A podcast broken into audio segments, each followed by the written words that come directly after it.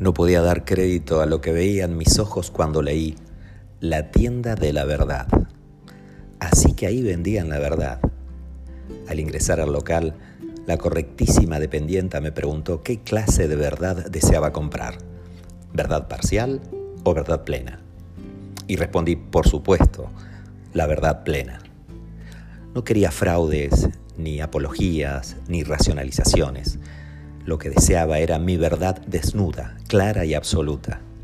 Entonces, la dependienta me condujo a otra sección del establecimiento en la que tenían la verdad plena. El vendedor de aquella sección me miró compasivamente y me señaló la etiqueta en la que figuraba el precio.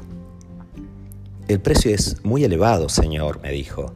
¿Cuál es? Le pregunté, decidido a adquirir la verdad plena a cualquier precio. Si usted se la lleva, me dijo, el precio consiste en no tener ya descanso durante el resto de su vida.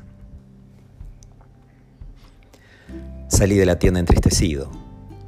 Había pensado que podría adquirir la verdad plena a bajo precio, pero aún no estoy listo para la verdad.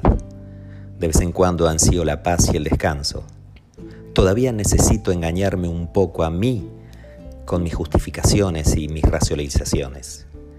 Sigo buscando aún el refugio de mis creencias incontestables.